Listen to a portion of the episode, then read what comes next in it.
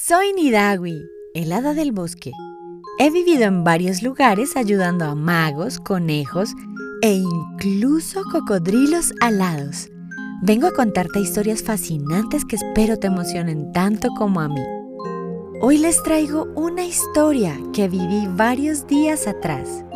Estaba caminando por los fríos espacios de la Plaza Mayor, donde hace muchos años existió una fuente conocida como el Mono de la Pila cerca del cerro de Monserrate, y fue cuando encontré a una princesa errante. Iba caminando lentamente y muy cansada porque estaba buscando dónde pasar la noche. Yo iba con mi bicicleta eléctrica a dirigirme al bosque y pasaba por la Plaza Mayor. Me detuve porque el atardecer era bello y quise guardar en mi memoria ese momento anaranjado. Yo iba caminando, observando el cerro, el cielo y las estrellas que apenas estaban asomando en el firmamento, y me tropecé con la princesa errante. Ella se asustó por un momento porque iba cabizbaja, y luego nos reímos de nuestro despiste. Nos saludamos amablemente, y cuando ella se disponía a seguir su camino, yo le pregunté de dónde venía. Vengo del sur, de las montañas frías del Santo Cristóbal, me respondió con un tono orgulloso pero triste.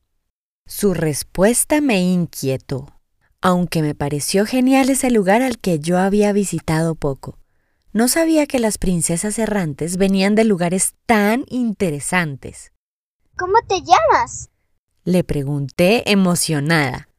Me dicen niña, pero mi nombre verdadero es Nina, hija de Bronco, hijo de Loreta.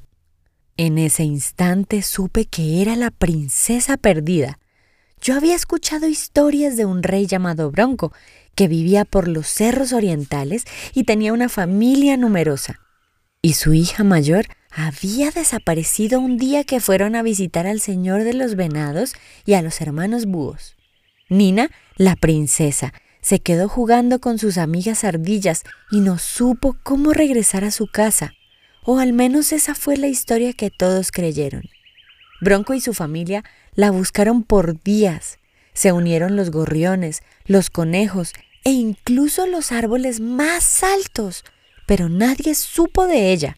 De esto hacía ya seis años.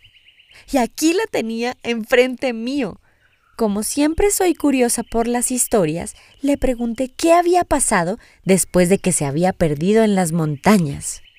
Efectivamente se había quedado jugando con las ardillas cuando vio una garza y se fue a perseguirla para preguntarle por los secretos de su canto.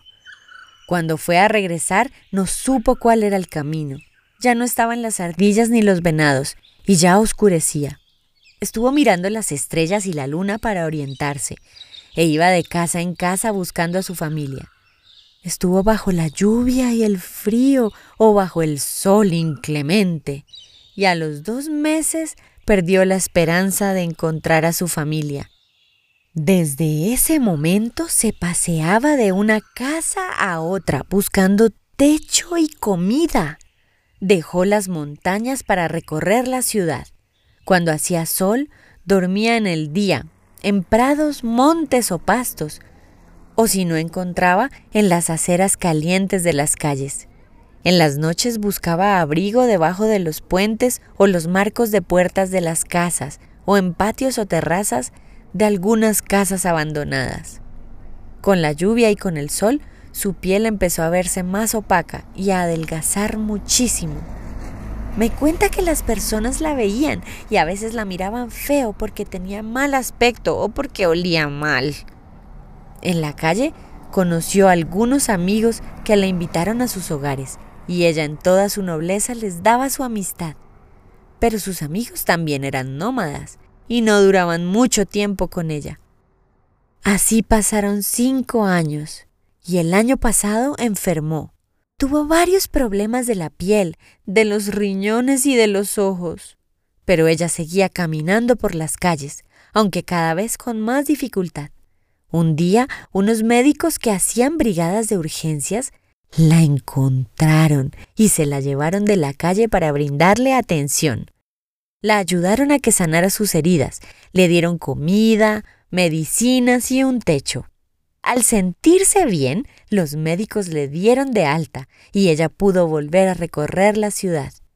Y en ese recorrido y en sus caminatas nocturnas buscando dónde pasar la noche, fue que nos topamos. Deberías venir conmigo al bosque.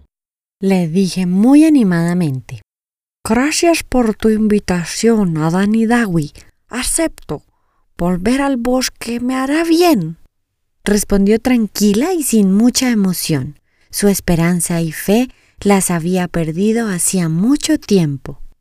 La invité a que subiera en mi bicicleta eléctrica y nos fuimos juntas desde la Plaza Mayor hasta el bosque encantado. Al llegar a mi hogar le ofrecí unas galletas y ella me pidió agua porque tenía mucha sed. Mientras conversábamos, golpearon a la puerta eran Ramón y el tío Flacao, quienes pasaban a saludarme y a invitarme a caminar. Les hice pasar y les presenté a la princesa Nina. Hola, les presento a mi invitada de honor. Ella es Nina, la princesa. El tío Flacao le dio la bienvenida alegremente, diciéndole todas las maravillas que encontraría en el bosque. Ramón, en cambio, se quedó sorprendido y luego pensativo. ¿Dónde había visto esa cara antes? Se miraron fijamente, se olieron y juntos batieron las colas y se abrazaron. Al fin Ramón conocía a su hermana mayor. Tantas historias que había escuchado de ella y no podía creer que estuviera ahí en el bosque. Y yo no podía creer que fueran hermanos, ella tan alta y grande y Ramón tan chiquito y menudo y la princesa Nina era la más feliz de todos.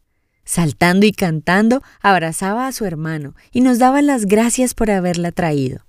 Yo le ofrecí que se quedara en la casa y ella aceptó encantada. Hicimos una cena rápida con avena, pollo y zanahorias. Tomamos agua y nos sentamos en el sofá. Estoy muy feliz. Ramón, Cuéntame qué pasó con nuestros padres y hermanos. Ramón le contó que sus padres ya habían fallecido y que había sido muy difícil para ellos perderla, que sus hermanos estaban en diferentes bosques, pero seguían en contacto y se reunían una vez al año en Navidad, y que en el bosque todos son buenos amigos, aprenden a convivir y a respetarse en sus diferencias. Por eso ella iba a ser muy feliz. Otra vez sonó la puerta. Era el príncipe Nakuje quien venía a darle la bienvenida al bosque a esa princesa.